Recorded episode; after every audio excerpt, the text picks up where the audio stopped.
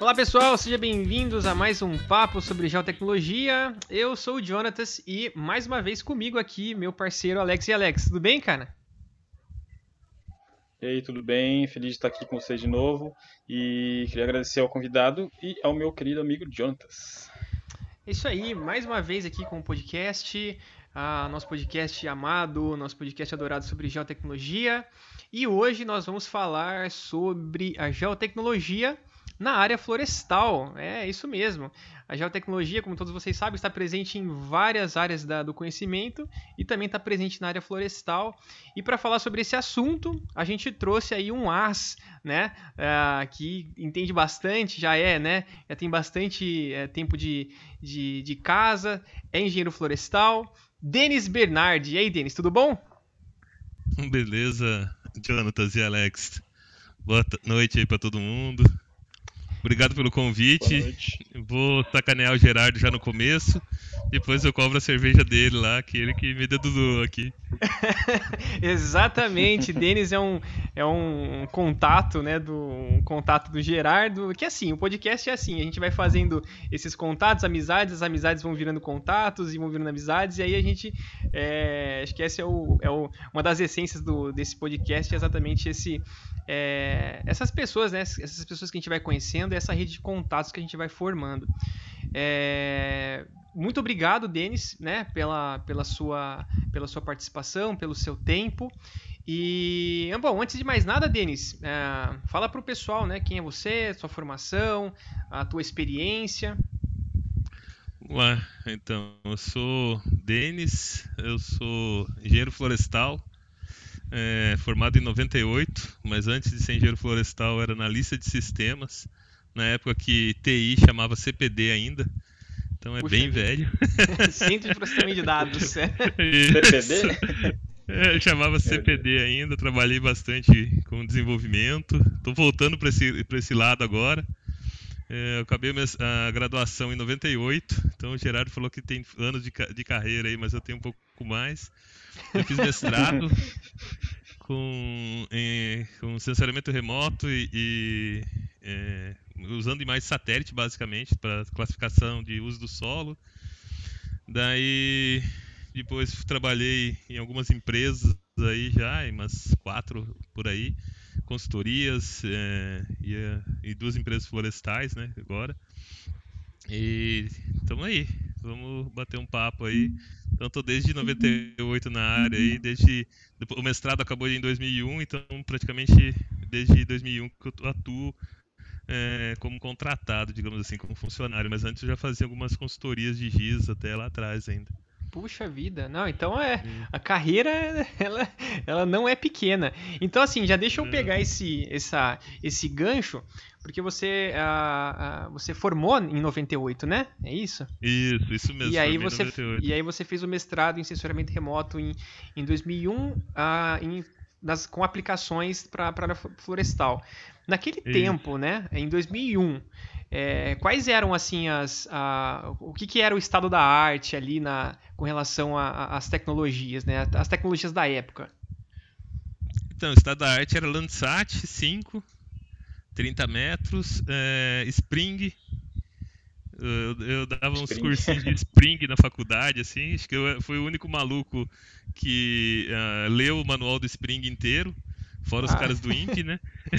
É, eu tentei, eu tentei, eu tentei, mas não consegui não. Eu tinha umas, é. eu tinha um curso que, é, não sei se você vai lembrar, era um curso de, acho que eram 10 aulas, assim, tipo, acho que eram uns PDFs. Uhum, isso mesmo. É, eram uns PDFs. Eu tentei, mas falei, não, não Você consigo. vai seguindo ele, você fazia o, o, Spring funcionar, assim, exatamente isso. Isso mesmo, isso mesmo. É, mas o Spring, o Spring é um software, assim, é gratuito, mas ele é bom, né? Não é um software pago, assim, mas ele, ele quebra, quebra um bom galho trabalho, né, para quem tá fazendo. Mas eu comecei a usar o Spring quando ele chamava SGI. Vocês, vocês nem viram falar disso. É, isso aí Sim. não. No, no, no meu estágio na Embrapa, eu fiz estágio na Embrapa Florestas.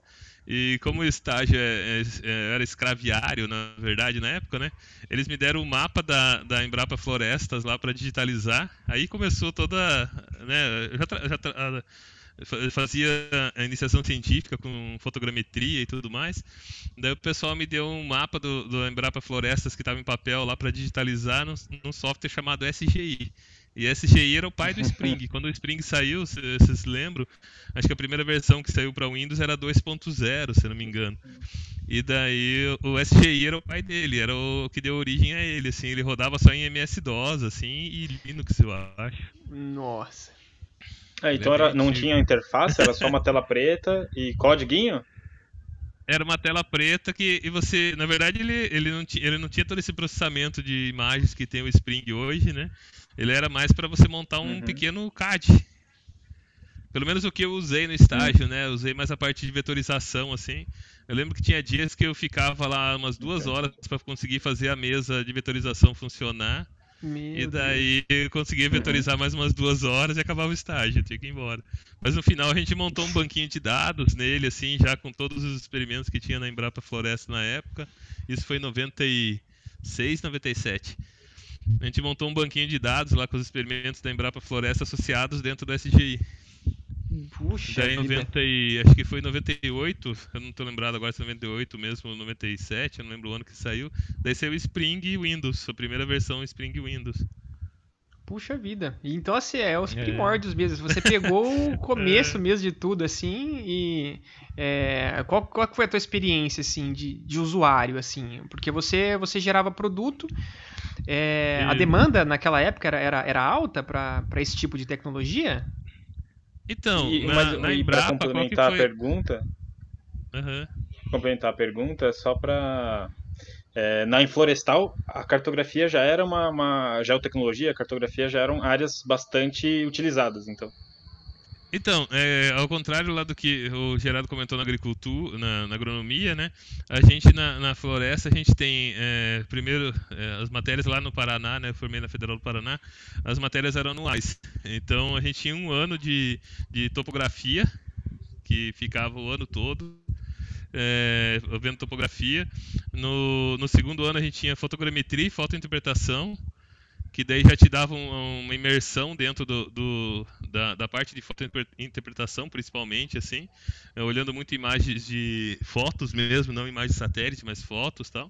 E o que usava de software era a CAD. É, na Florestal era MicroStation que a gente tinha lá na, na escola de florestas. Então, na hora que é, eu comecei a ver a parte do CAD, eu associei isso a, a toda a minha bagagem de TI eu tava olhando que, tipo, o computador também era útil, digamos assim, né? Na Florestal. Então aí que começou toda a jornada dentro do, do GIS. Puxa. E o, o, o professor Atílio, né, que, que era meu professor da época lá, ele dava aula de fotogrametria e fotointerpretação. E a gente teve uma semana de estudos lá, veio um, um rapaz do Serviço Florestal Americano lá é, apresentar o material lá é, fazer apresentação durante a coisa e ele começou a falar do que, que era GIS lá na, nos Estados Unidos. Ele falou muito de. Não falou muito de GIS na época ainda. Ele falou muito de. É, de levantamento aéreo expedito. O foco da apresentação foi levantamento aéreo expedito. Então, é, o trabalho desse cara era Andrew, se eu não me engano o nome dele. É, ele é, era pegar um avião e voar e, nas cartas dos parques nacionais lá da região de que ele, que ele morava. Ele fazia o levantamento onde tinha o Bark Beetle, que é uma praga lá da, da, da americana. E no levantamento expedito, ele veio explicar isso pra gente lá na, na escola de florestas, assim. E aí que eu falei, depois acabou o evento, eu falei pro professor Achille, ô professor, eu tô querendo dedicar mais para isso e tal. Daí ele era um italianão, assim, né? Daí ele falou assim, ah, vem a semana que vem aqui que a gente conversa. E eu na outra semana acabou a aula dele, assim, era uma vez por semana a aula.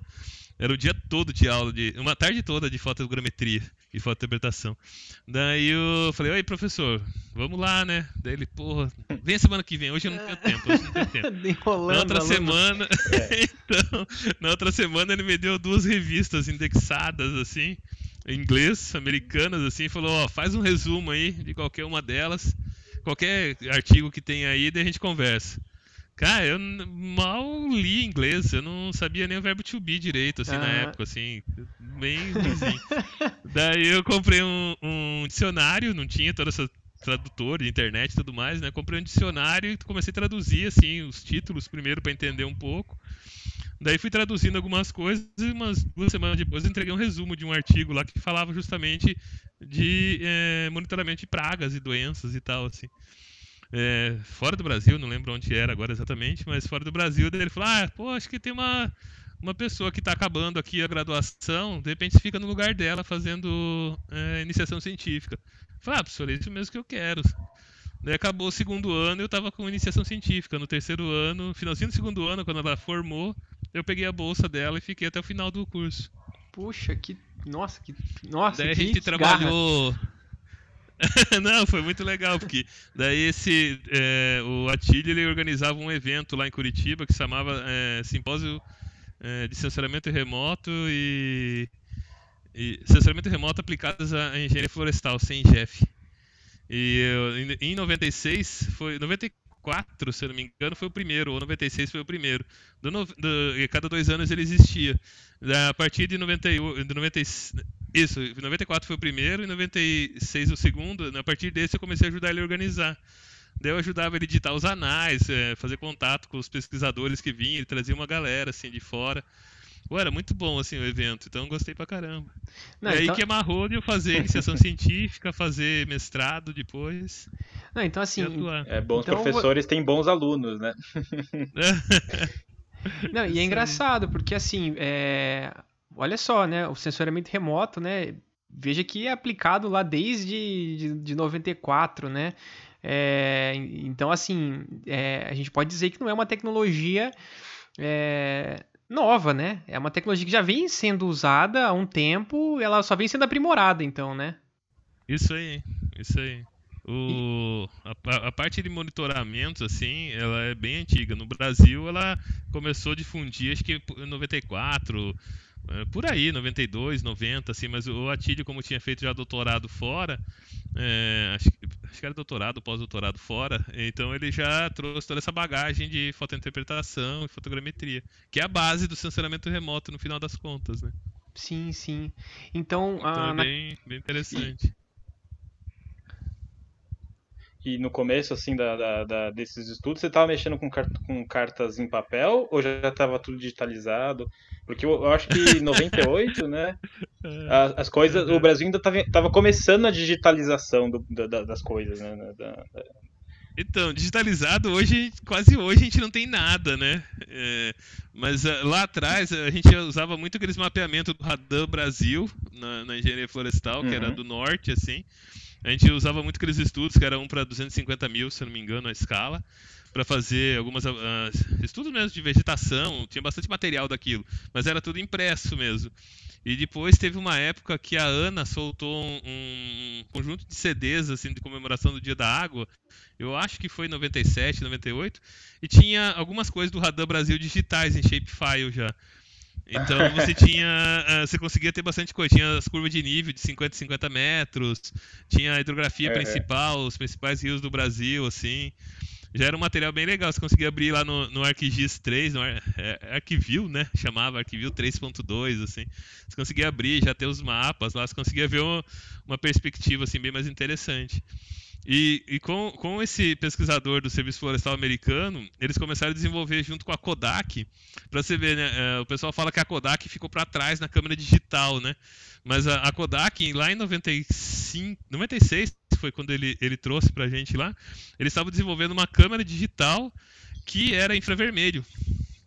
Nossa. Porque o grande problema que a gente tinha, né, para coletar a imagem infravermelho era o custo, porque o filme tinha que ser mantido em, em temperatura muito baixa e o, o para conseguir uma imagem infravermelho é, preto e branco ainda, você era muito caro. No Brasil não tinha tanto isso. Fora do Brasil, até na Europa, nos Estados Unidos, até tinha bastante. E a Kodak começou a lançar essa câmera infravermelho. A gente é, fez vários estudos lá no Paraná, assim, fotografando araucária, fotografando um monte de, de árvores, assim, vegetação, assim, até de fotos de solo mesmo. E eu trabalhei com essas imagens na época, assim. Uau! Puxa vida. Bem... E deixa eu te perguntar. É, o primórdio da, das coisas, assim. É, exatamente. Eu, eu tô assim, eu tô vendo que a gente tá, né, Alex, com um cara que conhece, assim, desde o, praticamente o início do é, remoto então... aqui, né, assim, né, no, no, Brasil até os dias de hoje. Com, com bastante bagagem. Então, deixa eu te perguntar uma coisa. É, viu, viu as principais mudanças, né? É, exatamente. É, qual que era o produto final? Ou os produtos finais uh, lá da, dessa dos primórdios ali, né? Qual que era a, a, função principal? Qual que era o objeto de estudo ali, né? Quando você usava o sensoramento remoto? Então, basicamente era você conseguir ter uma carta de uso do solo. Você fazer uma tinha uma região que você queria estudar, você fazer uma caracterização da região lá. Então, assim, é, é, fazia muita análise já de é, app, é, claro que com base na hidrografia que você é, tinha lá daquelas cartas, um para 50 mil, um para 100 mil. A maioria do Brasil era um para 100 mil até ainda. É, do Radan ainda era 1 para 250, né? Acho que o Sul tinha alguns algumas áreas que era do Exército, do DSG, que daí você tinha cartografia 1 para 50 mil. Então você já conseguia ter um pouco mais. Então o que, que a gente fazia na época? Pegava a imagem de Landsat, já referenciava com base nessas cartas, eh, identificando os principais córregos ali, os cruzamentos de córregos referenciada mesmo, tá? Não tinha nada de ortoretificação, porque não tinha modelo digital do terreno, é, nem SRTM não tinha na época, né? Então já referenciava uhum. elas, fazia uma classificação de uso do solo, de é, mata nativa, plantio de, de, pinos, principalmente porque era no sul, né? Tinha pouco eucalipto ainda. É, vegetação, na, é, as nativas, pinos, água, pasto e agricultura. E infraestrutura, estradas, é, é, estradas nem pegava muito, né? Pegava mais as grandes cidades, assim, os aglomerados, assim. E fazia uma carta de uso do solo da região. E daí fazia um mapeamento lá, jogava hidrografia e falava, ó, o, o que que estava divergente da, é, do uso do, do, da recomendação, né? Tipo, a legislação falava que tinha que ter lá 15 metros, 30 metros, cada ano foi mudando ali. Daí você falava, ó, então eh, essa região aqui ela tá com uma, um déficit de, de APP de X hectares, X% lá. Entendi. Então, era, era até um documento jurídico, então, até, né? Você é... Isso mesmo. Tanto que pra, nessa época aí, 90, eh, quando eu acabei de formar assim, a gente classificava imagens de satélite para fazer licenciamento de exploração de florestas na Amazônia, para ter uma ideia. Olha só, que interessante. É, dava pra ganhar dinheiro nessa época classificando imagem de Landsat, cara. Puxa Não vida. vou nem contar quanto era, mas dava pra ganhar um dinheirinho bom, assim. Olha o... só. E no Spring. E no Spring, Porque, o famoso Spring é, brasileiro. Classificação no Spring, isso aí. E classificava a cena, a pessoa falava a região que ela tinha interesse de fazer exploração lá, fazia uma caracterização, pegava a base do radar pegava geologia e tudo mais, fazia um, um quase que um, um, estudo de impacto ambiental, mas era bem básico, né? Porque colocava geologia, geomorfologia e solos. E fazia uma. uma tinha um, uma, uns pesos que se usava lá de vulnerabilidade. O, o mapa sa, saía como vulnerabilidade ambiental mesmo. Uhum. E daí, uhum. com, com a, a, classificação do Landsat, você falava quanto que aquela região era vulnerável ou não e poderia ser explorada para agricultura ou outras formas. Entendi. Na época, eu fiz um trabalho bem legal para uma consultoria de Curitiba que eh, prestava serviço para o mapa. E a gente estudou 10 é, é, hotspots no Brasil de potenciais de expansão agrícola. E era exatamente isso que a gente hum. fazia. A gente pegava geologia, geomorfologia, solos, é, uso do solo atual, que era com o Landsat, a classificação, e jogava para a região que a gente estudar. A gente estudou é, algumas regiões que evoluíram bem, né? Barreiras na Bahia, hoje é um polo agrícola gigantesco. É... Vamos ver, o Maitá, eu fiz trabalho lá também, não sei se o Maitá hoje é, desenvolveu ou não. A gente fez em Santarém, a gente fez 10 polos todos no norte do Brasil, assim. Foi bem legal, foi um trabalho muito legal, assim. Foi meu primeiro trabalho de consultor, digamos assim, na época. E foi o, o, o outro o outro professor, o professor Flávio Kirchner, que era meu orientador do mestrado, que me arrumou essa, essas boquinhas lá assim. E eu fazia o mestrado, processava os dados lá para a empresa lá de Curitiba, entregava, o professor ia lá, fazia uma reunião com, com o rapaz, a gente ia entendendo os dados assim. Mas era tudo vetorial, não tinha. Tudo vetorial, tudo PEL. O maior trabalho que eu tinha, na maioria dos casos, uhum. era digitalizar. Era. Eu tinha. Era, li, era eu, linkar as informações, imagina. É.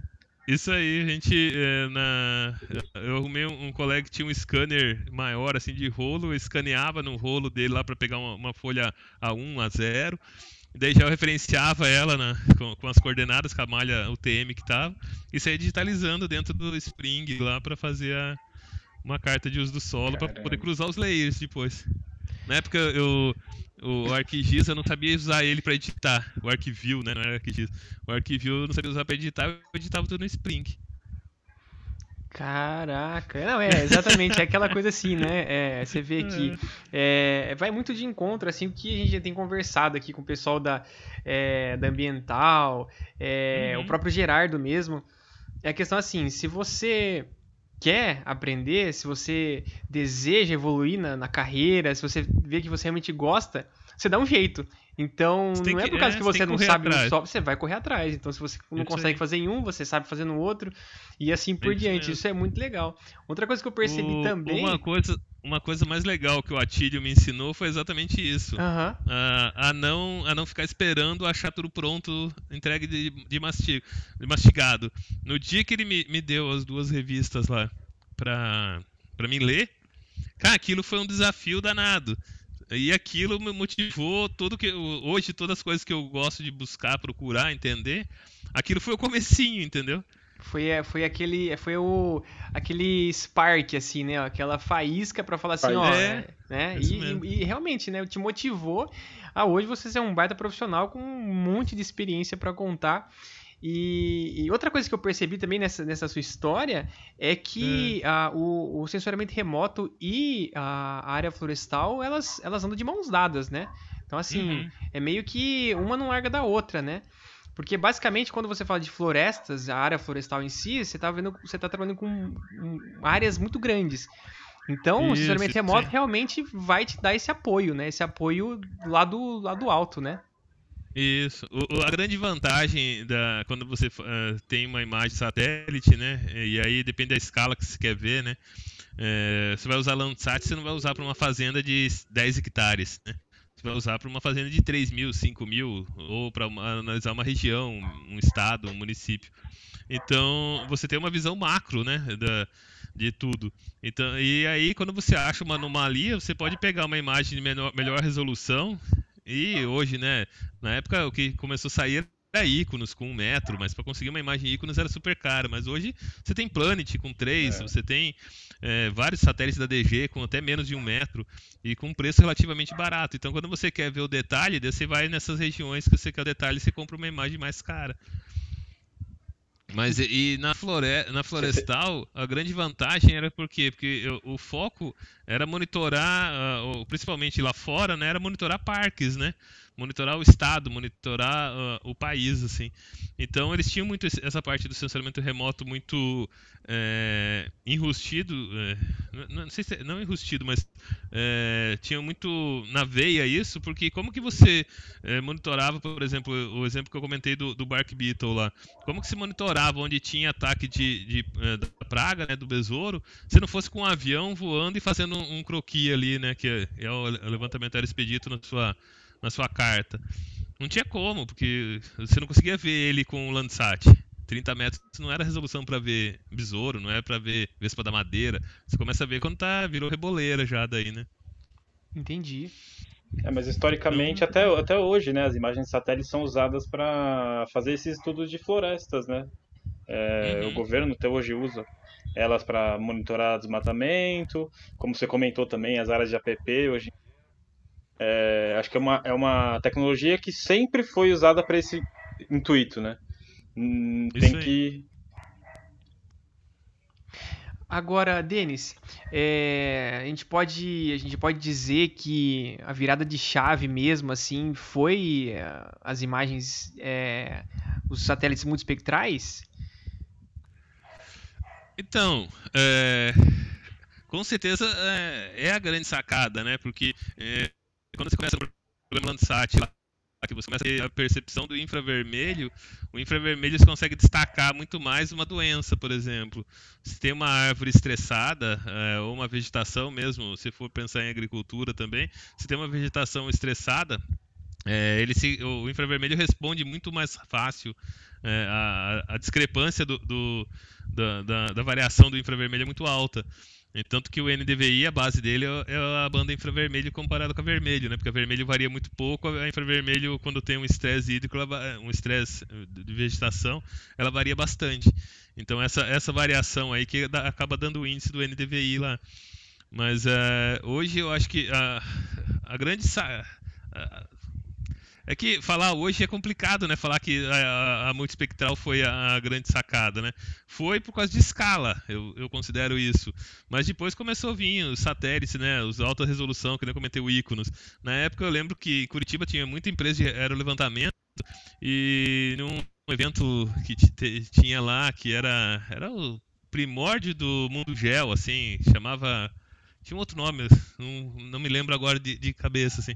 Mas uh, uh, as empresas de aerolevantamento estavam preocupadas, assim, né? Porque, ah, o que, que vai ser do aerolevantamento com uma, com uma imagem satélite com um metro de resolução?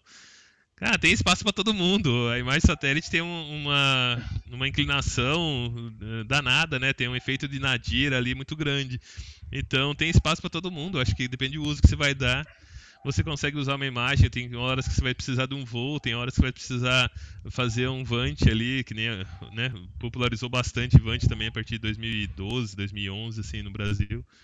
Então, aí eu acho que é, tem toda uma virada. Acho que o que a gente está esperando hoje, assim, no setor florestal mesmo, são as imagens hiperespectrais não são nem as imagens é, multispectrais, porque é, lá na, na, faculdade teve alguns trabalhos na minha época de, de mestrado, um pouco antes que é, o, o, rapaz estava fazendo doutorado, com um sensor hiperespectral. Ele tinha 256 bandas. Ah, pensa é. no, na quantidade de informação, assim. Só que era o grande. Qual é o problema dele, né? Ele é embarcado num avião, o sensor custa uma bacatela, daí você vai voar com um avião para aquilo, você não tem. Ainda no Brasil, você não tem escala para poder gerar algum produto que você fala assim: ah, vou voar com tais bandas que eu vou ter um, um, um produto. É, então ele não, não, virou chave no Brasil. Lá fora ainda tem, tem produção disso. O professor Flávio vai me puxar a orelha porque eu não falei isso do, do sensor aí. Mas ele é fã do sensor, ele gosta pra caramba. É, mas é um sensor que é embarcado. Eu acho que o que, o que complica é o custo. E acho que, a, acho que a parte de processamento também, acho que também tem que levar em consideração, né? Sim, porque imagina, hoje a gente tem, pensa isso em 98, 99 aí, você processar 256 bandas com uma resolução é muito maior do que o Landsat, sei lá, 5 metros, vamos pensar, não, não lembro a resolução, mas como era avião devia ser um pouco bem alto. É, como você processava isso num computadorzinho lá no XT, no 486 DX4, assim, Exatamente. quando era bom pra caramba. Exatamente. Então, é, hoje tô, em dia tô... acho que tá melhor eu estou trabalhando com imagem hiperespectral, fiz até, fiz até o voo, fui no voo fazer. Uhum. É, realmente, é, faixas pequenas, o consumo de dados já é gigantesco, né? 8 GB, 10 GB, uma faixinha pequenininha. Realmente é um sensor que não tem muito no Brasil. A gente importa tudo, né? Uhum. É, um sensor bem, é um sensor bem caro. É, e a solução também é cara, né? Eu não imagino quanto que seria é. o preço de uma imagem dessa, mas é, é, não é trivial, assim. Uhum. Mas. Oh, que legal, é são, os mesmos, manda... são os mesmos. Mas são os mesmos procedimentos, procedimentos da cartografia convencional, né? Isso aí. Oh, depois me manda alguma coisa do que você está trabalhando aí que a gente, a gente troca umas figurinhas aí. É, e daí o que tá, o que que tá aparecendo hoje, né? É, tem uma empresa da Argentina que está lançando um satélite com acho que 40 bandas, uma coisa assim, um hiperespectral com 40 bandas. aqueles satélites Cube, Sim. Isso. E tem uma outra empresa que eu não lembro agora da onde exatamente, mas uh, essa aí já tem 2.500 bandas. Não, desculpa, ela vai até 2.500 nanômetros, mas dá para fazer acho que umas 80 bandas, se eu não me engano. Ela faz bandas de 20 em 20 nanômetros. Então, é, são coisas novas que estão surgindo, assim. É, ainda não tem, um, não tem uma ferramenta para processar isso, assim. Um, não, não, é nem uma ferramenta, mas um modelo, né? O, tipo, o NDVI, né? Faz a banda é, vermelha menos a infravermelha e, e dividida pela soma das duas. É, não tem ainda um, um estudo, né? Acho que de repente esse trabalho que você está fazendo aí, Alex, pode ajudar pra caramba. Quais bandas do, do Hyper que eu devo usar para fazer, é, querer identificar determinada característica, entendeu? Então isso pode ser um negócio bem legal. Tem 50 bandas no infravermelho lá e 20 no vermelho, qual que você usa com uhum. É, então, essa, essa, essa, que seria a minha, minha pergunta, assim, o que, que dá para fazer com hiper, é, com, com hiperespectral que não daria para fazer no multispectral. Então a resposta é essa, assim, ainda está em estudo, está em análise. As bandas estão aí. É.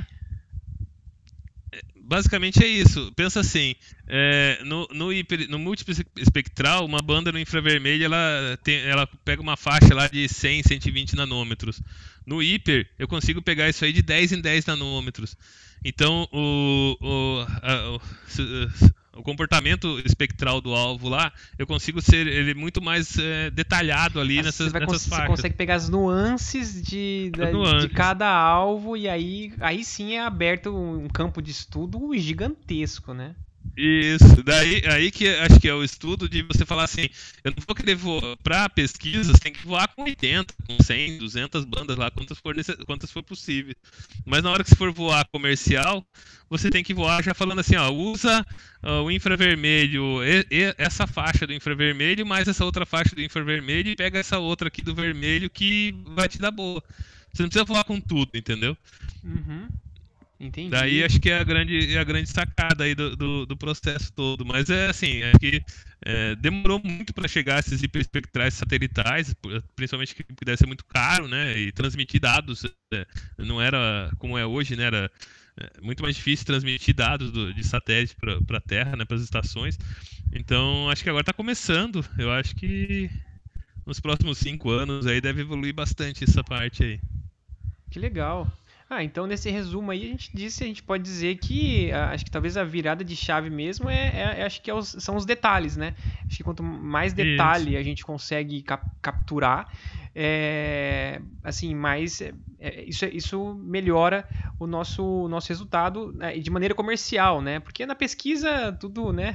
pesquisa é tudo, tudo maravilhoso, né? Mas o negócio é o comércio, assim, como que a gente ganha dinheiro, como que a gente uhum. é, aplica como você transforma isso, isso né? em prática, né? Como que você você coloca isso que eh, você pega o meu trabalho de mestrado, né? Eu trabalhei com uma cena Landsat na região lá de, de Lages, em Santa Catarina e eu trabalhando toda aquela região lá, fazendo uso do solo. Então eu comparei duas épocas, é, dois um intervalo de 10 anos, como que foi a evolução do uso do solo na região. Mas agora, é, como você fazer isso, tipo, é, quinzenalmente, para toda a sua área é, da, da, sua empresa, a sua área de pesquisa, ali, sua área de trabalho. Então, como monitorar suas florestas quinzenalmente? Isso aqui é, é, acho que é a grande sacada que a gente tem hoje é, e tem capacidade de processamento é, de processar grande volume de dados. Eu acho que é, tudo, o, como você comentou lá, o, o multispectral foi o começo. É, se voltar um pouquinho, né, o pancromático, as primeiras imagens era só pancromática, não tinha cor, não tinha composição, nada. Então, agora acho que a gente está naquele momento que a gente tem escala para processamento. Hoje você monta um servidor em nuvem com 200 é, núcleos, com um monte de giga de RAM lá e processa um, uma coisa que se demorava uma semana para processar antigamente, uma imagem Landsat, você processa em 10 minutos, 15 minutos. Você é. gasta bem mais tempo hoje é, escolhendo seus alvos e já tem algoritmos também que até conseguem fazer detecção de machine learning e agilizar essa parte, é, do que você processar exatamente. Nossa, é verdade. Então você vê que é, o mercado, né, ele, ele tá voltado mais para a parte da programação do que para a parte da, da, captura, talvez, da parte da... Acho que é isso, né, o foco, assim, mas é, é você saber escrever os seus dar escala, programas. né? É, exatamente. Isso. Como escalar, né, sua, seu, seu processamento, assim, como, como o, o Gerardo mexe um pouco lá com os algoritmos do Google lá, né, é, eu vejo ele às vezes postando algumas coisas, é muito legal, porque ele faz os processamentos lá no Google lá, eu acho que vale até um tema pra isso, viu, brincar Com com, ele. certeza, com certeza, O- Gerardo. ele escala um- uns negócios lá muito legal. Eu não tenho ideia como faz aquilo, mas pô, é muito, muito show. Você faz dentro do Google, usa o Google Engine lá e tal. E você faz no Google. Coisa que você precisava comprar um software, eh, hoje você faz no Google ali com uma biblioteca que está livre no Google. Então, acho que a dica que você dá para os profissionais daí da, da florestal, né, que está entrando agora, ou que está se formando, é talvez é, é essa mescla, né? Essa mescla da, da- dessa parte dos sensores e a, Uhum. a, a parte de programação, né? Que é o. Isso aí. Não é? É, se, se quem eh, É, gosta legal, da é área, legal né, que que... Florestal. Pode falar. Não, pode falar aí, Alex. Não, eu ia comentar que o legal da Florestal é que vocês são bem práticos, né? A gente da cartografia, a gente fica estudando muito como construir um mapa, né? A gente não se atenta muito a esse negócio, quais bandas, né? Funcionam bem e tal, né? E é legal que vocês florestais, vocês são muito mão na massa, vocês querem ter um resultado ali para saber se a vegetação, como ela tá, o desenvolvimento do da área e tal. Isso é, É, interessante. Eu, eu sempre tive isso em, em mente, assim, né? Porque é, a, a área de geotecnologia ela é uma área de apoio, como área de desenvolvimento, como outras áreas nas empresas, assim.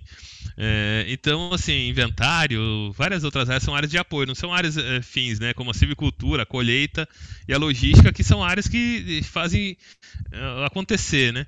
E, e isso vale para a empresa florestal, vale para a empresa agrícola, vale para qualquer empresa praticamente, né? Mesmo que seja uma consultoria que o foco dela é é, é- é atuar na área de gel, por exemplo, mas o, o- é uma área de apoio para a maioria das empresas assim considera, eh, que consideram. Então, se você ficar numa área de apoio e não entregar, você tem uma vida curta. Você não tem, eh, não tem muito sentido, né? Tipo, eh, qual que é, quando eu fui para Minas, né, trabalhar em Minas, a gente eh, chegou lá e a gente falou assim, é, pô, o meu chefe falou, ó, tem- eu coloquei no orçamento aí pra comprar um GPS geodésico.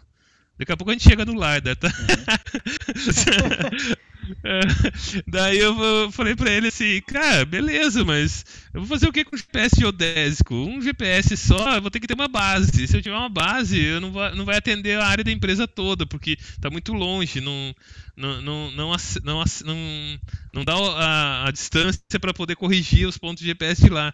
Pô, posso usar esse dinheiro para fazer outra coisa? Daí a gente comprou uns GPS Juno, na época era lançamento Juno. A gente começou a andar embaixo da floresta com o Juno. Cara, tem problema de multicaminhamento, tem refração de sinal, um monte de coisa, mas o, o técnico lá fazia microplanejamento usando uma varinha de 3 metros, batendo no chão e medindo quantos passos ele andou. Meu Deus. Então, assim, é, o erro dessa varinha que ele ficava Dá batendo no chão lá era muito maior do que o erro do GPS lá. É, exatamente. Eu lembro que o, o- quando a gente apresentou esse trabalho lá no evento de Curitiba, lá de fo- focado em floresta, o, o João Roberto do INPE falou pra mim assim: Ô Denis, mas e o problema de multicaminhamento e tal?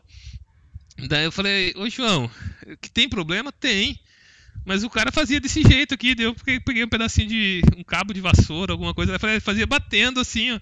E aqui dá quanto de erro? Ninguém sabe quanto de erro tem aqui. Lá eu sei que tem um erro e, e eu não vou. é, é, eu, eu vou trabalhar com esse erro, eu não vou arriscar mais. Então, se eu sei que estou errando lá 10 metros, eu vou colocar uma tolerância. O microplanejamento era feito para a máquina entrar, onde cortava, onde não cortava com máquina, né? É, então a gente colocava um 10 metros de, de tolerância para o lado da comendo a área da máquina, como risco de para evitar risco de acidente, a máquina entrar num lugar mais declivoso e, e acabar tombando. E cara, rodou muito bem lá por anos lá, deve rodar até hoje desse jeito lá. E é legal, porque assim, a área florestal, é, diferentemente da, da área agrícola, por exemplo, né, a precisão, ela, nesse caso, foi de 10 metros, né? É, Na agrícola, a gente, a gente anda na casa dos centímetros. Mas, Isso é, de qualquer forma, a geotecnologia está presente. É só saber Uhum. encaixar ela, né? Porque, ó, você acabou de trocar, né? Um cara que bate com varinha, fazendo lá contagem de passos para um GPS. Então, você estava trabalhando com geodésia, né? Então, uhum. olha só que, que, assim, como que você conseguiu colocar a, a, essa, essa geotecnologia dentro do, da área florestal, né? Isso, isso aí. E o, o é exatamente, você pega né, a agricultura, quando vai fazer um alinhamento lá para cana, cara, a cana tá plantada lá a 30 centímetros uma da outra. Uh, a gente, e os RTX, RTK lá, né? Uh, a gente, quando começou a fazer alinhamento na florestal para plantio, uh, a gente, com, com, RT, com GPS, né, com piloto, a gente já partiu para o RTK. É, RTX, desculpa. A gente não, não, não, fazia sentido a gente ter uma estação Por quê? Porque o RTX eu tenho o, um, uma polegada e meia e o RTK uma polegada. Cara, eu planto com 3 de, de espaçamento, 3,30. É, cara, se eu errar eu, 3 centímetros tá não vai fazer diferença. Tá não, excelente. Não faz tá sentido o investimento que eu teria que fazer para ter uma base RTK para atender toda a empresa. É verdade, né? Sem contar e tanto que, que é... hoje, uh, uh, tanto que a agricultura está passando por bastante áreas, estão passando para RT, RTX também, né? Reduzindo o custo com base, estão usando RTX. Começaram Exatamente. a confiar também, né? Exatamente, eu conheço alguns lugares que estão trabalhando com RTX e estão super bem, assim. É. É, é, é, essa, essa aí, né? Essa, essa tecnologia que vai sendo apresentada e a gente vai se adaptando a ela conforme talvez o preço ou facilidade de uso, né? Operacionalidade, enfim, esses. Ela tem que. A, a tecnologia ela tem que vir a seu favor. Uh, a gente, uh, as empresas, né, uh, principalmente que trabalham com commodity, não tem como aumentar custo. qualquer coisa que vai aumentar custo provavelmente vai ser inviável, porque não, não, gera VPL positivo. Então você tem que entrar com soluções que gerem VPL. Para gerar VPL, você tem que, por exemplo, a gente come, começou em 2013 por aí com piloto automático. A gente começou substituindo equipes que marcavam as estradas, os carreadores né, de dentro da fazenda, por, por o, o, o, projeto do carregador embarcado com o piloto automático na Patrol. Cara, com o RTX estava excelente. A Patrol passava lá, marcava uh, o rendimento. Uh, a gente marcava em média 5 km de estradas por dia. A gente, no primeiro dia, a gente instalou o equipamento, toda aquela parafernália hidráulica lá na, na máquina. No primeiro dia, a gente fez 25 km. Meu Deus. Puxa a gente saiu do a gente saiu de 5 para a gente aumentou em 5 vezes a produtividade e com um custo três vezes menor, para ter uma ideia. Puxa o aluguel vida, do aluguel mensal do, do equipamento que a gente alugava já com o RTX eh, junto, ele dava um terço mais ou menos da equipe de campo que fazia a marcação. É, é essa é, o, é, a beleza da, da tecnologia. é, a grande sacada é, é saber usar a, a a melhor solução para te atender naquele momento, entendeu? É. é de, de, forma mais inteligente possível. É, talvez acho que a, a, são duas coisas, né? Você não pode. O, o cara que trabalha nessa, nessa área, né? É, enfim, com geotecnologia, comercialmente, acho que ele não pode ser saudosista do tipo assim, ah, porque eu gosto dessa tecnologia, porque ela, uhum. ela é excelente, porque o RTK ele funciona desse jeito, porque eu faço levantamento estático e não sei o quê. E, e ele também não tem que se preocupar muito uh, com a precisão.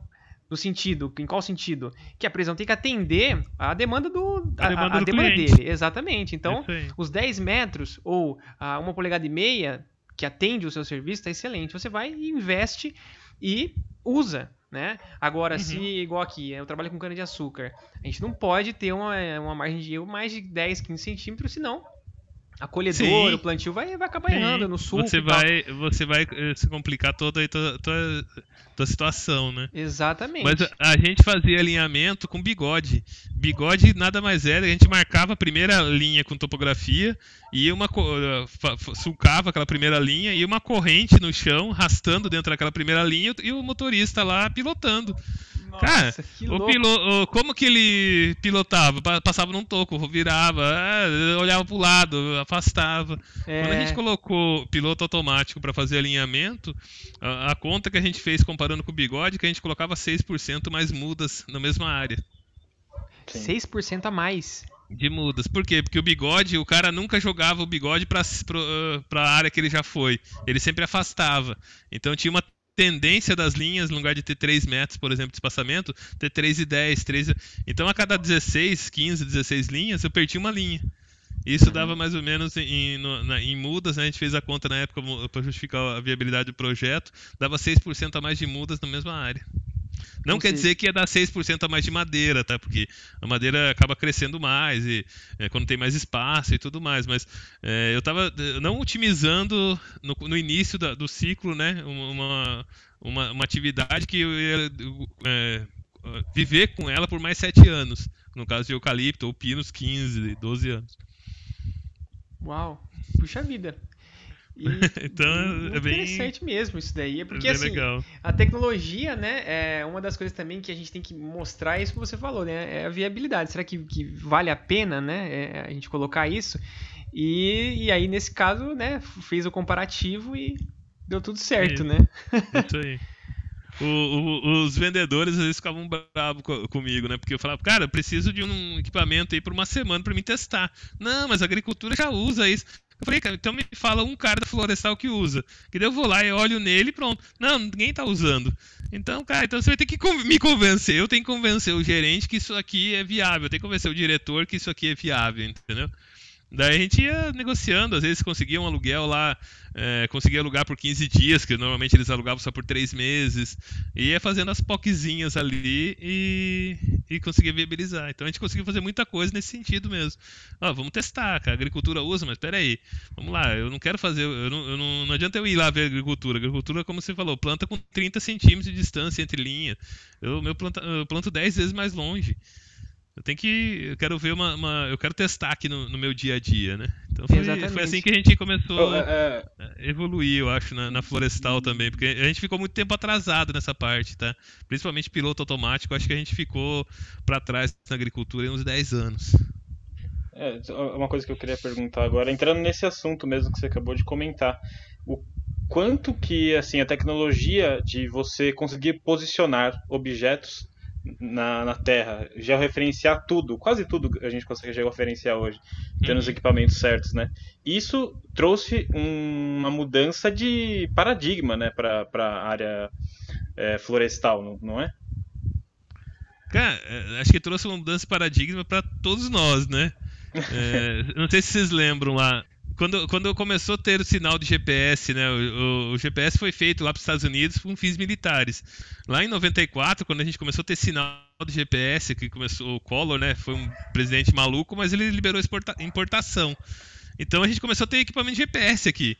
A gente conseguia ter, né? O que a gente tem de, de muita tecnologia foi um pouco do, devido à loucura do Collor lá e tudo mais, uma loucura boa. Mas é, o, o GPS tinha um erro embutido. Você errava 50 metros, você pegava um Garminzinho lá daqueles primeiros Garmin, eh, eu tava na escola de floresta, ele falava que eu tava lá no IAP. do outro lado da rua, assim, sabe? Uhum. Tipo, hoje com o seu celular você tá entrando na sua casa, dentro de casa não tem sinal muito bom, mas é, quando você tá na. Se você tiver três vagas de garagem, você acerta a vaga de garagem que você tá. Uhum. Então, assim, é, acho que mudou muitas coisas, né? Mudou para melhor muitas coisas. Então, o, hoje, cara, olha as vantagens que a gente tem de estar tá muito bem. É, quanto mais preciso é melhor. Você, como que você coloca um, um, GPS, né, com RTX, se eu tenho um mapa feito é, com, com base em, em, um levantamento do IGC 1 para 10 mil, por exemplo, é, feito na mão lá. Uhum. Cara, não, não tem como você colocar tá. um piloto automático, você não sabe o limite do seu talhão. Você vai, provavelmente, vai cair no, no, num barranco, bater num barranco, vai bater no. cair no, é, numa app e tudo mais. Então você precisa ter um mapa preciso a, máquina não sabe interpretar aquilo que está no papel, né? A máquina só sabe interpretar o que está no. Isso aí. O papel para ela, se, se, entrar lixo lá, vai sair lixo, né? Não tem, hum, como qualquer ciência de dados, né? Você vai, você, você, entrou com coisa ruim, você não tem como ter um produto bom no final. Não é tem verdade. jeito. Bom, a gente viu aqui que uh, o começo, uh, aqui no Brasil, né? Vamos colocar no Brasil, né? Uhum. Uh, já, já, começamos lá com sensoramento remoto, análise uh, e uso, né? O, o, uso e ocupação do solo. Depois a gente teve aí, né? Uh, com o Landsat a imagem multispectral, onde a gente conseguia fazer as análises ali um pouco mais aprofundadas da planta, da saúde da, da planta.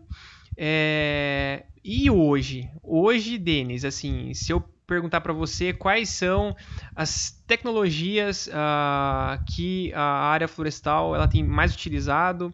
Se eu entrar numa empresa florestal, o que, que eu tenho que saber? Qual que é o, o que, que eles estão trabalhando hoje em dia?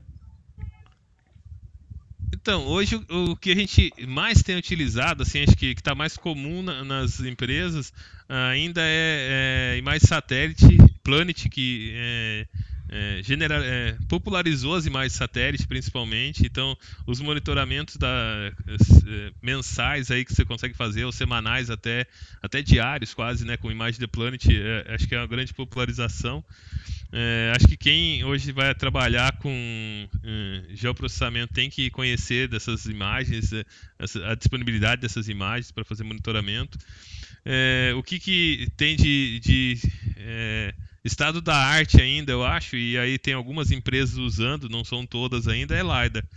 Que, aí que é, acho que até a ideia, o foco né, da nossa mais bate-papo aqui, a gente gastou já um tampão aqui, mas a gente vai falar mais um monte de LiDAR. O pessoal vai ter que dividir para escutar depois. Assim. É... mas o, o, o LiDAR que acho que é uma grande é, mudança de paradigmas, assim, né? Quando você quer ter precisão, né, que a gente estava falando, né, da, da, do, da, da, da, coordenada geográfica exata lá no, onde você está, né? O LiDAR te permite isso.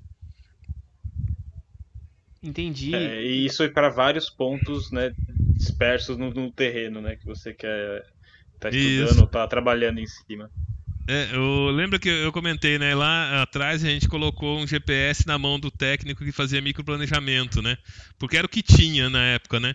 Daí, é, em 2007, 2006, 2007 por aí, acho que foi 2007, veio um, um pessoal da Alemanha falar com a gente sobre LiDAR. Cara, pra você ver, né? Já tem aí 13 anos, que foi o primeiro oferta de LiDAR que a gente teve, assim, no setor florestal no Brasil, eu acho. Não sei se outras empresas também tiveram, assim.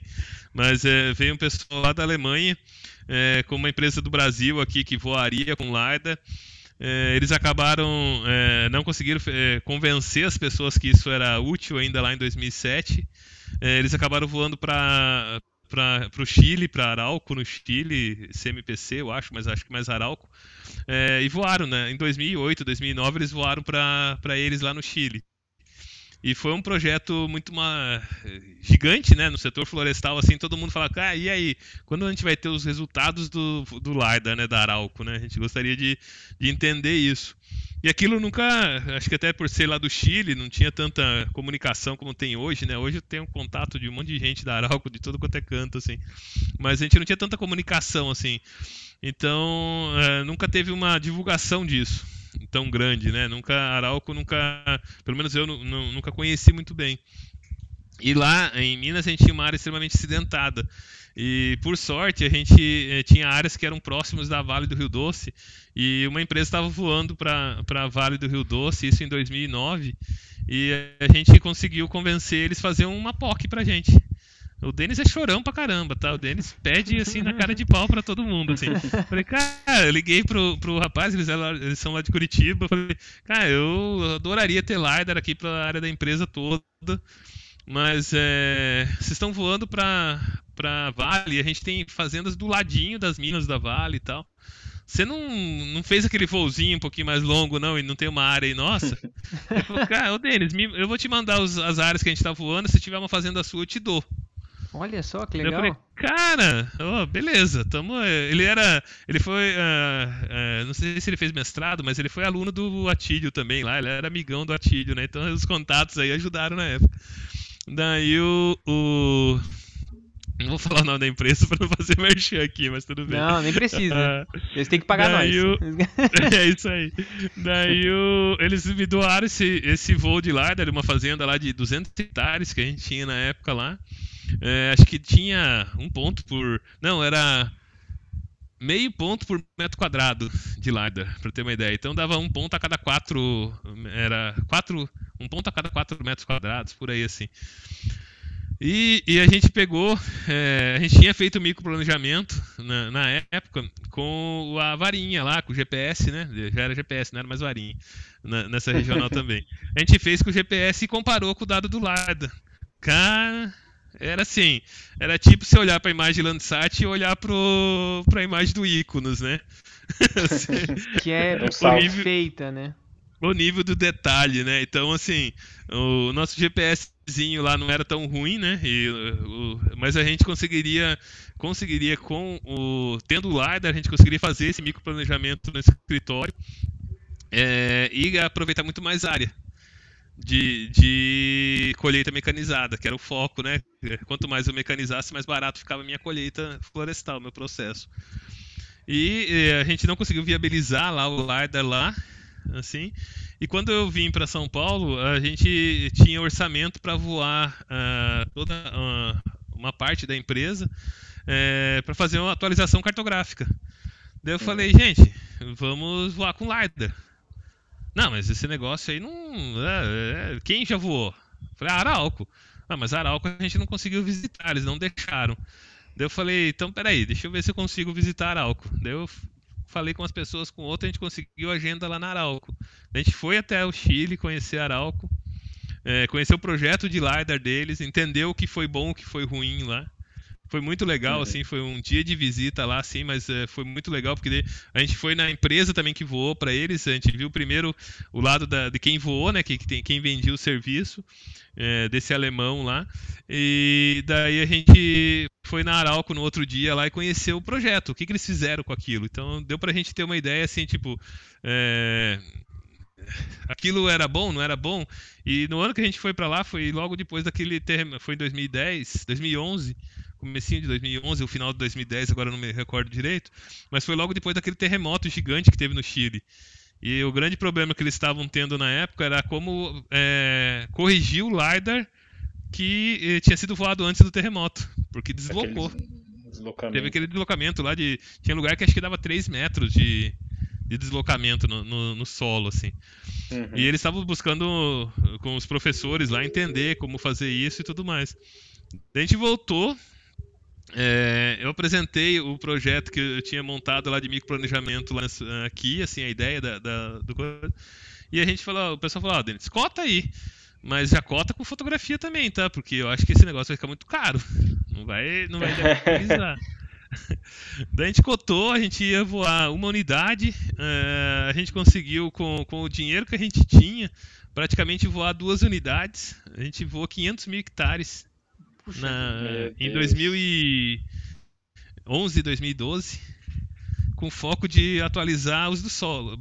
Basicamente, o foco era as áreas de alta declividade, a gente ter mapa de, de preciso para colocar, saber onde que eu teria que poderia colher com máquina e onde teria que colher com, com guincho ou motosserra. Caraca. Puxa um estudo, estudo do modelo digital de terreno. Isso.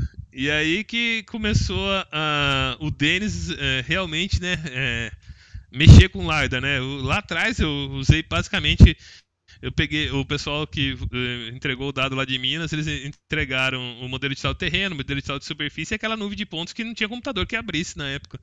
Eu até falei para minha mulher é. que eu ia gastar em, nove... em 2008, eu ia gastar acho que 5, 7 mil reais assim, para comprar um computador para mim em casa, né? Porque o da empresa não abria, eu queria ver aquele negócio, o que, que era aquilo, né? O computador é bom até hoje, pra vocês terem uma ideia. Imagina a máquina que eu comprei lá atrás, né, cara? Eu tô em 2020. Ele é melhor quase que o meu notebook. Uh... eu comprei uma, uma Mega máquina. né? É, uhum. não, eu montei ela ainda na época, assim, eu, eu, eu comprei peça a é. peça, assim, e fui Você é de TI, né? montando. né? É. Pessoa, de TI é, pessoa de TI é outra coisa. eu montei ela, foi muito legal. E comecei a brincar com aquela nuvem de pontos, mas não tinha é, software para abrir, assim. Eu, eu, tinha que quebrar a nuvem em pequenas, é, como se fosse uma pesquisa mesmo. Pegava um retângulo pequenininho e ficava olhando ela. Daí quando a gente voou... Uh, aqui já em São Paulo e tal.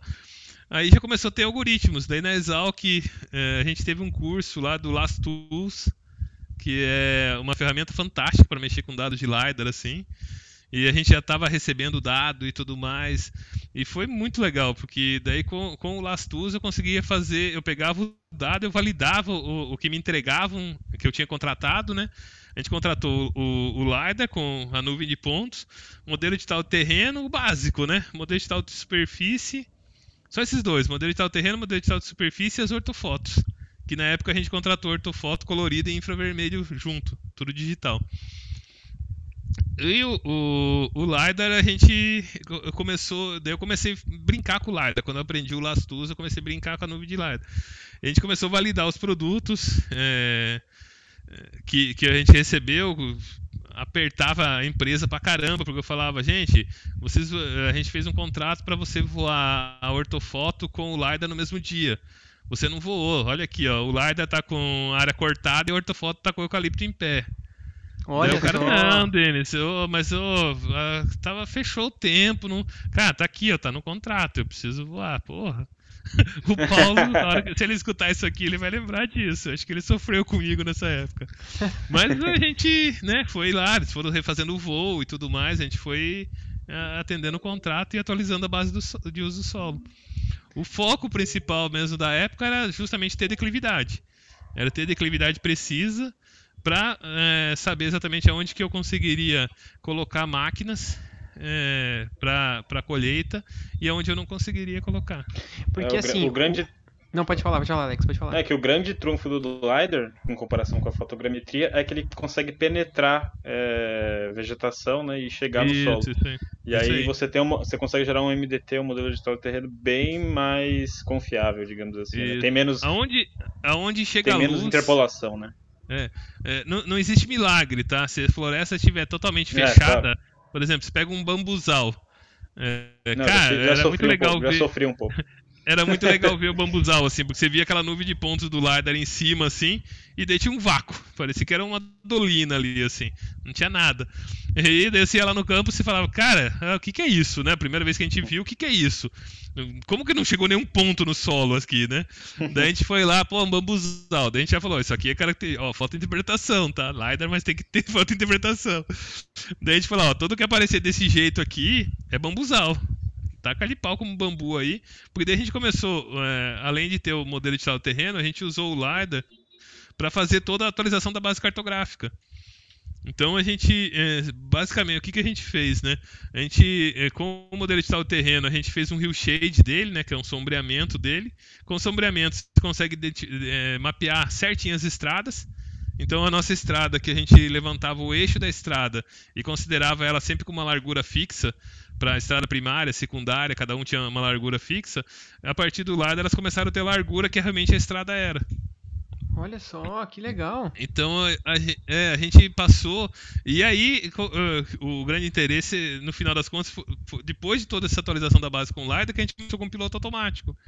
Porque daí eu sabia exatamente que quando eu planejava uma linha, ela ia até na beira da estrada. Eu não precisava, no finalzinho lá, ou interromper o piloto, ou ter que dirigir, é, manter o piloto guiando numa AB lá, por exemplo, entendeu? Uhum. Eu, eu, eu, sabia que o, o, talhão acabava naquele, naquela posição ali, assim. A minha a, a estrada começava e tinha que interromper o piloto. Entendi. Então, então foi um, um, trabalho bem, bem legal, assim, é, é, de criação, assim mesmo, né? Porque ninguém tinha feito o que a gente viu na Arauco é, não chegava nesse nível, eles estavam. Ah, quem, é, quem falou muito de, de, atualização do uso solo foi a empresa que voou para eles lá. Então eles tinham um monte de gente lá fazendo edição, que era praticamente a mesma edição que a gente já fazia, né, com, com fotografia de alta resolução, com imagem de alta resolução. E o, era isso que eles faziam, eles não usavam o LiDAR. O, o, o uso do LiDAR lá foi muito para declividade. E a gente falou assim, peraí, mas e se eu usar para eh, com a experiência que eu tinha já em modelo digital de terreno, e se eu sombrear esse modelo digital do LiDAR? Cara, na hora que eu sombreei, se aquilo realça, assim, cara, você vê todas as estradas, assim, fica coisa de... Você fala, caraca, eureka, né? Porque eu achei todas as minhas estradas aqui. Você vetorizou todas as suas estradas, tem o uso do solo, é só você falar, isso aqui é talhão, isso aqui é PP, isso aqui é talhão, isso aqui é PP, isso aqui é nativa, isso aqui é, são outras coisas ali no meio. Puxa uhum. vida, então é, é, tem, a, tem um, né, o dedo do, do, criador ali também, né? Porque a tecnologia ela tá lá, mas né, é, a partir do momento que você tem um conhecimento e você é criativo o suficiente para identificar é, um certo uso daquela tecnologia, pronto, aquilo uhum. lá você vai, você vai embora. Então o LiDAR é, é eu uhum. posso, assim, a gente pode dizer que ainda tem coisas que que o LiDAR dá para fazer e, e, e, ainda não foram, não foram descobertas ainda? Porque o LiDAR tem muita informação, Cara, né? Tem muito potencial. É. A gente é, tem alguns trabalhos que a gente está fazendo agora para a, a, gente caracterizou todas as nossas áreas de conservação, a gente usou o LiDAR para caracterizar elas. Basicamente, o que, que a gente fez? Né? A gente pegou a Konama lá, que fala, eu não lembro o número dela, então não vou citar, mas acho que é 303, se eu não me engano, é, que fala a altura da vegetação para classificar a vegetação, se é estágio inicial, médio, avançado. A gente pegou, como o LiDAR tem altura, a gente falou assim, cara, vamos fazer uma chave de classificação aqui. Então, por exemplo, uh, você pegava uma área que era totalmente é, abaixo, to, uh, o predomínio daquela área, né, era toda abaixo de meio metro de altura, a gente falava que aquilo era um pasto. Se fosse destinado à conservação, tá? Se não fosse área de produtiva. Uhum. Se começasse a aparecer pontos lá no meio, acima de meio metro, era um pasto sujo, ralo. Se, começasse, se a densidade desses pontos acima de meio metro fosse um pouco maior, era um pasto sujo denso. Você criou um banco de dados enorme. Isso, a gente é. começou a fazer chaves de classificação mesmo. Sim, sim. Daí a gente falou assim, ó, agora se a vegetação está acima de 5 metros, você não vejo mais pasto, não vejo mais solo, né?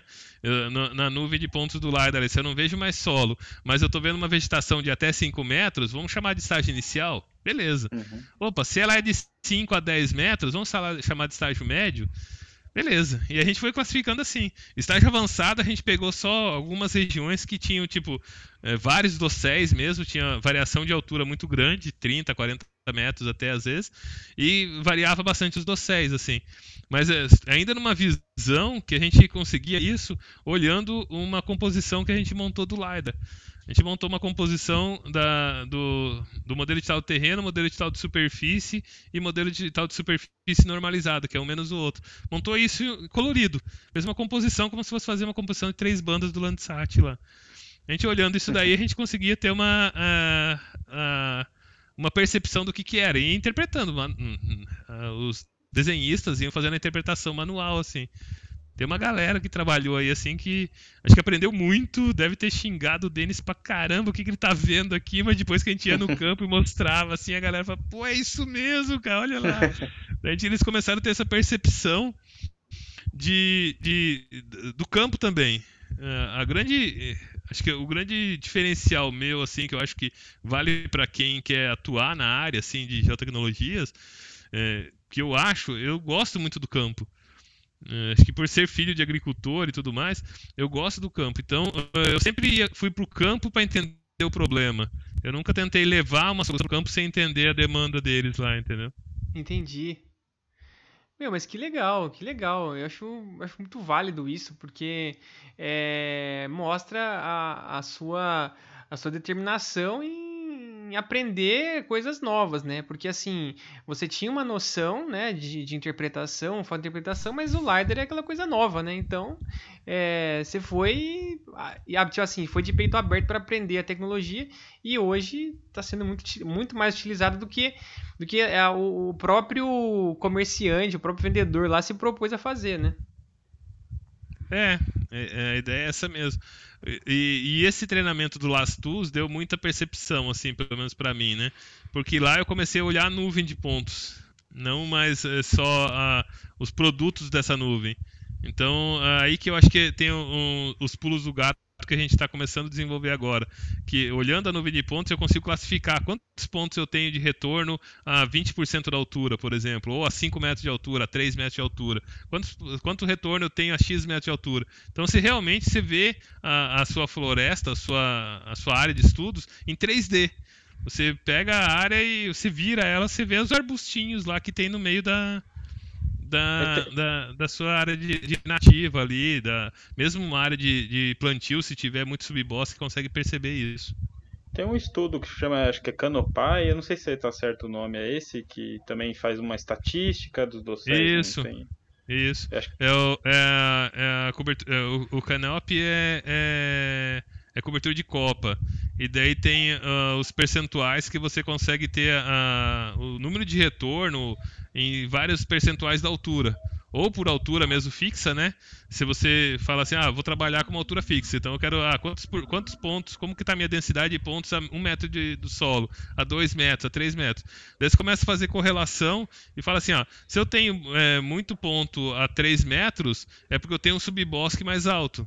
A gente fez um trabalho, daí depois, em 2015, a gente voou outros 350 mil hectares, que não tinham sido voados lá no primeiro voo em 2011 12. Daí a gente teve. Na época, a gente. É, minhas cachorrinhas estão latindo aqui, não sei se dá pra ouvir. Não, não tem problema. tem problema.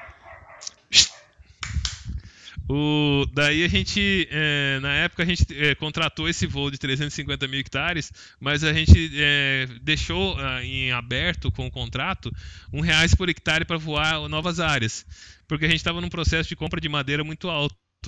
E a gente comprou madeira na região de Minas e a gente o, o pessoal falou como cuidava toda a topografia? Eu, eu falei assim ó gente é, dá pra gente fazer um trabalho com LiDAR lá? Falei, não lá é plano não precisa.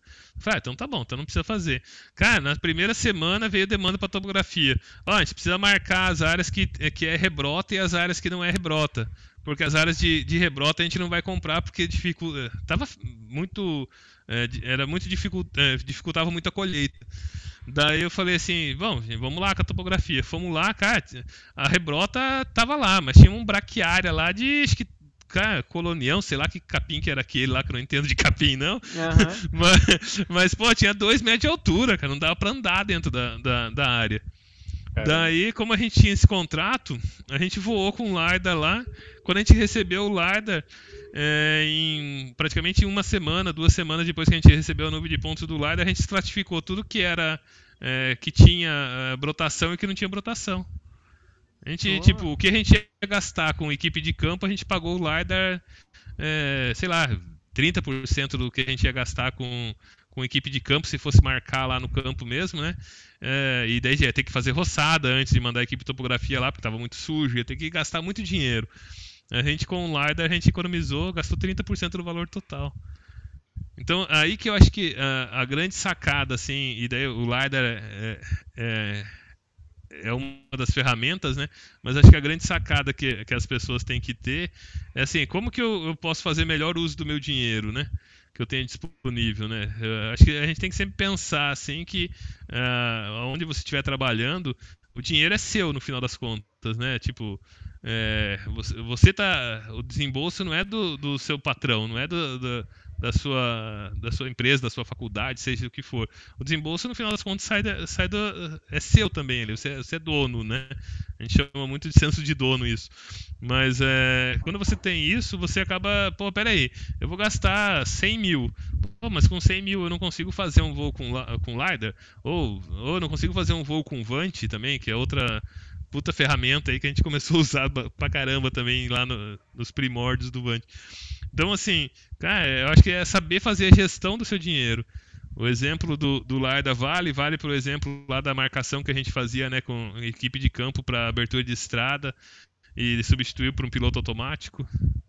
Uhum. Acho que vale para várias coisas, né? Acho que fazer o melhor uso do, do, do dinheiro sempre é importante, entendeu?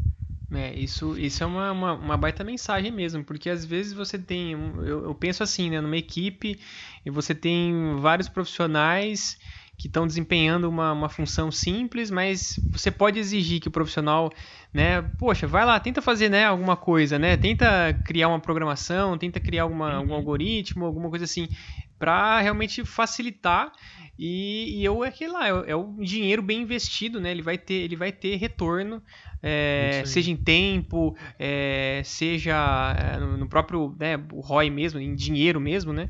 Uhum. É, mas é bem isso mesmo, Denis, bem isso mesmo. Alex, a sua, a sua experiência em, em LiDAR aí, como é que é? É isso mesmo? Reflete aí o que o, o Denis está tá falando? É, o Denis, como ele tem que gerar soluções, ele acaba também estudando muito mais o que, que ele consegue extrair de informação daquilo volume gigantesco de dados que tem, né? Porque uhum. eu não sei, acho que uma nuvem de pontos assim de 5 pontos por metro quadrado, ele ocupa montar ele 100%, né? Acho que ocupa 100%, não, mil por mil, ocupa meio giga, bastante dado. Cara, é, e... é, muita informação mesmo. Eu não lembro agora de cabeça quanto dá, assim, mas uma fazendinha aí dá é, 3 gigas, 4 gigas só, é, só o laço. Isso, então. É, é muita informação. Tem que saber o que você quer extrair de lá. Como ele comentou, tem vários atributos na nuvem de pontos, tem é, número de retorno, é, tem a própria classificação que você consegue gerar de acordo com a, com a altimetria, intensidade uhum. do retorno, tem como você tem fazer uma, uma, uma, uma, uma imagem cromática, né? Isso, isso. isso. isso mesmo. Tem, tem várias possibilidades o LiDAR. Dá para colorir nuvem de pontos, né? Você comentou, fez um voo uhum. LiDAR junto com fotogrametria, né? Você consegue colorir a nuvem de pontos, é um produto que fica bem interessante. É, a gente, o, o que a gente menos usou foi as fotografias, tá? As fotografias elas viraram, tanto que no, no segundo projeto, que é dos 350 mil hectares, a gente já nem contratou mais foto. Porque, é, primeiro, o, a foto ela tem um impacto grande com o clima, né? Para voar, porque faz muita uhum. nuvem, faz sombra, né? E o LiDAR não tem esse uhum. efeito, né? Então a gente tá. acabou não usando mais. Uh, a gente fez o, o, ano passado a gente te, começou a testar também um lidar embarcado em Vant aqui. A gente já estava uhum. buscando uhum. algumas coisas assim. É, a mesma coisa, a gente falou, ó, oh, a gente já nem voa com essa foto, não. Nem se, se, se, tiver que tirar foto, eu não quero, não, não precisa desse produto. Eu quero, eu quero o ponto LAS. Me entrega o ponto LAS lá que para mim tá, o resto a gente toca aqui, assim. O, o, que, e... o que, que, fica legal com, com, com, não com a foto, né, mas com o RGB atrelado ao ponto é a, a foto, a interpretação humana que a gente consegue Sim. ter mas também Sim. quando você consegue é, extração de informação automática, né? Tipo, fachada Sim. de. Fachada de. Putz, não, fica, é, é, é muito bonito assim mesmo. É pra, é. eles têm usado bastante na, em arquitetura, né, para reconstruir fachadas e tudo mais até. Sim, mas também é, defi é definição do que é árvore, do que, que é poste, do que, que é uma coisa. É uma coisa mais uhum. voltada para a cidade, né? Não é tanto uhum voltada para agricultura, coisas assim. Imagina. Ah, entendi. Mas você consegue, é, você consegue pegar é, a, a, baseado na cor e na no é, na, na, na, Você coloca um, você coloca um RGB em cada ponto laser que tem. Sim, sim, aí, sim. Isso, é como se tivesse uma, uma, foto. Sim, sim, ele, é, ele, ele faz essa, essa, essa junção. Mas aí a, você falou né, das, das cidades, né? Ele consegue identificar com base na cor e na resposta do, do alvo o que, que é cada coisa, você consegue fazer essa separação. É isso? É mais fácil é, você... software.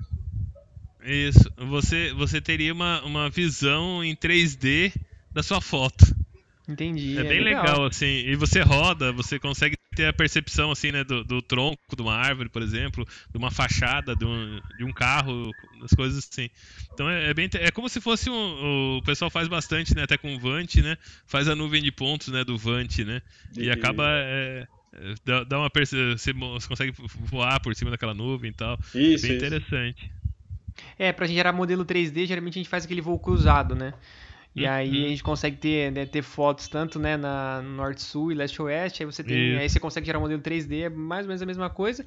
A vantagem do, do laser é exatamente ah, o clima, isso não influencia, né? Uhum. E você consegue, Sim. entre aspas, aí ver através aí da, das, das folhagens consegue, e tal, né? Isso, você consegue é, pegar o, o, Você pega um voo né, normal, Vant ou aerofotogrametria, você vai ter sempre o um modelo digital é, da superfície, da muito superfície, bom. exatamente. Mas é, o resto é aproximação, né? O cara fala, ah, essa vegetação tem 5 metros, ele dá um, um shift de 5 metros lá na curva e taca de pau.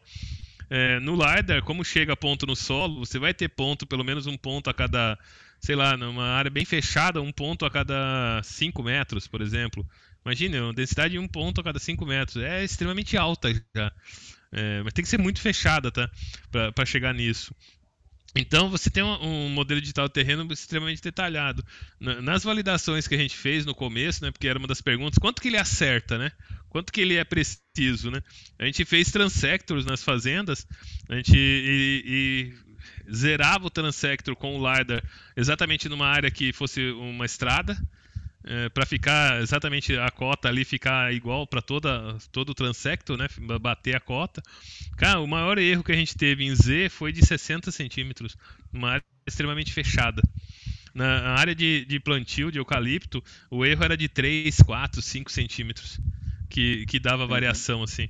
Então uh, é extremamente preciso e, e como o eucalipto é, é, o espaçamento é grande, chega muito ponto no solo. Então, para planejamento, ele é, é excelente. Pinos provavelmente também chega bastante ponto no solo. Então, você tem é, uma ferramenta extremamente boa para você ter uma percepção do, do seu planejamento florestal mesmo, entendeu? Puxa Principalmente para quem atua em áreas mais declivosas e tudo mais.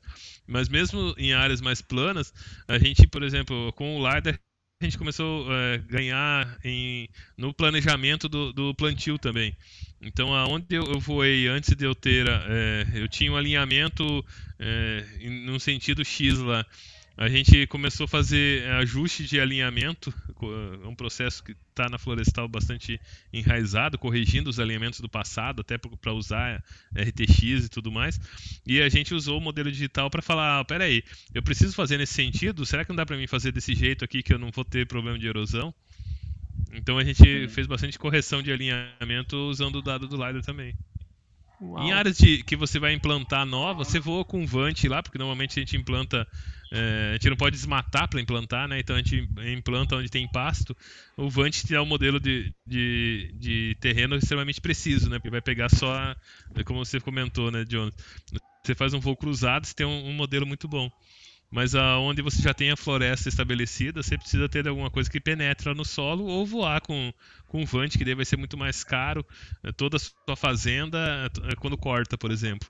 Mas Entendi. mesmo assim você não vai ter o modelo digital do terreno é, da parte de nativa, preciso. Vai ter só na parte de. Que, o que corta é, é o plantio, né? Entendi. Puxa vida. Com, com o LiDAR a gente conseguiu aqui, é, tra trabalhando com os modelos de hidrologia lá do, da Arquihidro, né, da, da, do Arqui, da ESB, é, a gente conseguiu definir toda a nossa hidrografia. Então a gente, depois, na atualização do uso do solo, a gente foi para o campo é, para validar onde estava a nascente, com GPS de precisão.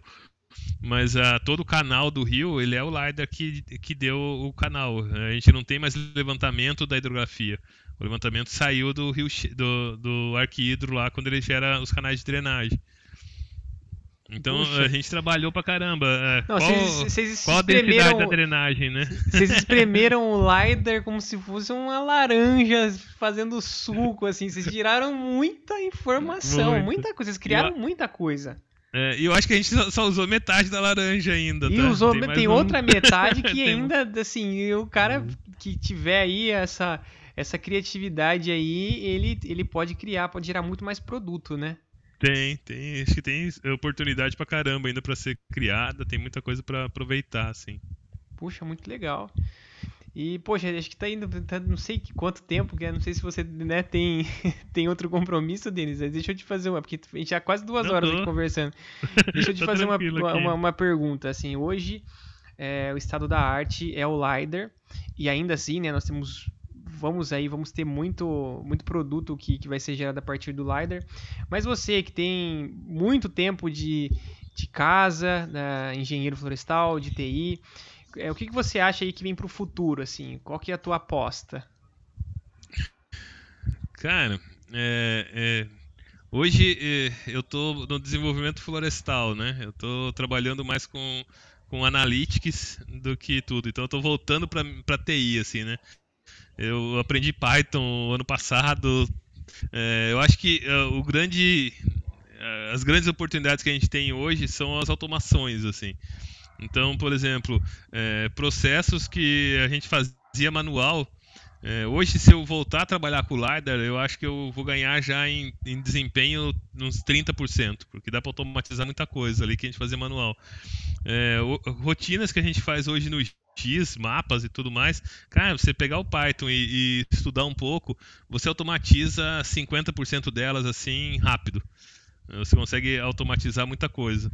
É, eu acho que o, o, grande, a grande sacada que tem hoje são as automatizações para gerar é, ganhar em desempenho, né? Tipo, você produzir mais com menos mesmo. E a parte de analytics mesmo. É, como, é, como extrair. É, trabalhar com, com um grande volume de dados e, e, e pegar assim, ó, o que, que eu tenho, o que, que eu posso melhorar na minha atividade, por que, que, por exemplo, a gente monitora todas as atividades de silvicultura, com GPS, com controle de vazão, é, da adubação, profundímetro, é, tá uma escala ainda pequena profundímetro, mas a gente tem, é, o controle de vazão, por exemplo. Por que, que é, algumas áreas a gente tem uma precisão na dose da adubação e outras áreas não tem tanta precisão? Por que, que o, o Jonatas, é, trabalhando na mesma máquina do Alex, ele produz 10% mais do que o Alex? Então, aí que eu acho que o Analytics vai, vai ser o, o, o grande salto que eu acho que a gente vai ter ainda aí no, nos próximos anos, assim, mais de imediato, entendeu? Interessante.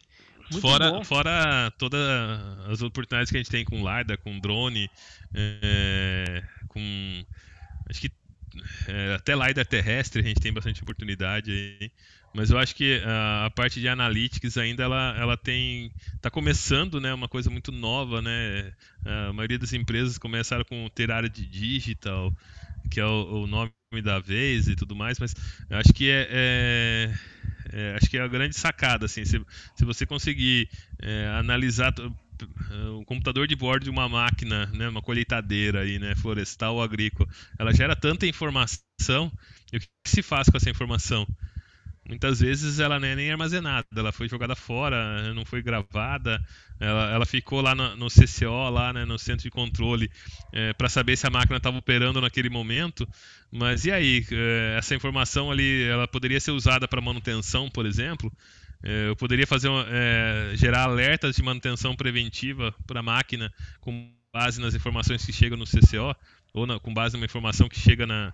É, é, pode chegar até com D mais 1, D mais 2 é, de atraso, né? Para uhum. esse caso. Porque eu quero analisar o grande volume de dados, não é, não é se, se a máquina está ligada ou não, está operando ou não, né? No caso da, da cana, né? Que é muito a quente. Mas é, o que, que eu conseguiria ganhar em manutenção, por exemplo? O custo de manutenção é extremamente alto se eu conseguisse fazer uma preventiva, a, a, a, postergar a manutenção preventiva em 10%, quanta economia que eu geraria para para a empresa. Uhum, interessante. E assim, exatamente, né? A, você não só armazenar esses dados, mas você realmente analisar eles, né? E saber isso, isso se, retirar alguma informação desse, desses dados. É isso aí. Puxa vida. Alex, mais alguma, alguma pergunta pro, pro Denis? Na verdade, temos várias, né? não, né? Mas é aqui o. Tranquilo. É, não, tudo bem, acho que já, já perguntamos. A maioria do que a gente tava, tava notado aqui já foi. É, eu, pra ser bem sincero, eu assim, tô, muitas das minhas dúvidas com relação a sensoramento remoto e LiDAR na área florestal foram sanadas de fato. Cara, é, eu também ia comentar, na verdade, que ele, é, o papo ele abrangeu muita coisa, acaba que perguntas pipocaram assim na minha cabeça, só que acabei não fazendo. Mas é, eu acho que, acho, que, vale um segundo encontro, né? Quem sabe, né? Porque, é, olha... uma hora a gente marca um segundo aí pra, pra falar de outros assuntos aí. Tem, Mas... tem bastante, acho que, coisa pra, pra, pra contribuir, assim. Não, palpitar eu... também, às vezes, é, né? exatamente. Palpite, né? palpite, a gente não paga nada pra palpitar, né? É verdade, é verdade. Mas olha, é, eu, assim, fui esclarecedor demais. É, não sabia da, da dimensão que, que, que, a, que o assessoramento remoto, a cartografia estava é, né, a, a, de mãos dadas com, com a área florestal. Eu fico, fico muito feliz de saber que, que a cartografia realmente tem, né, tem espaço, muito legal mesmo. E agradecer, Denis, agradecer você por esse, por esse papo aqui. Muito obrigado mais uma vez. É, quer, quer, que dar, dar, quer deixar umas últimas palavras aí para o pessoal que está ouvindo a gente?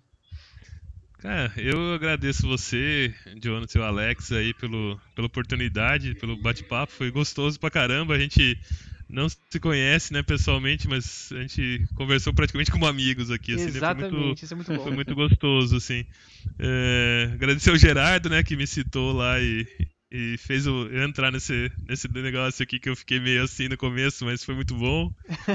e vamos lá, uma hora a gente bate outro papo. Quem sabe depois desse Covid a gente se encontra em algum canto aí também pra. Exatamente, já tem o cantinho de umas Fasco, ideias. né? O cantinho de Dá- Fasco já tem. Dá pra falar de bastante coisa de- também aí. Tá, tá certo. Denis, muito obrigado. Pessoal que, que nos ouve Nada. até aqui, muito obrigado. É, sigam a gente nas nossas redes sociais. Nós, tamo, nós estamos no Instagram, no Twitter, que é arroba um papo Showtech. A gente tem nossa página no Facebook, um papo sobre geotecnologia. É, Alex, muito obrigado, Alex, mais uma vez aqui por, por você estar aqui comigo. Ah, agradeço o convidado. E Valeu. você, Jones, pelo, pelo incrível host que você é. Nós estamos aprendendo, como sempre, estamos aprendendo. Valeu, pessoal. Tchau, tchau. E até a próxima. Até mais, valeu.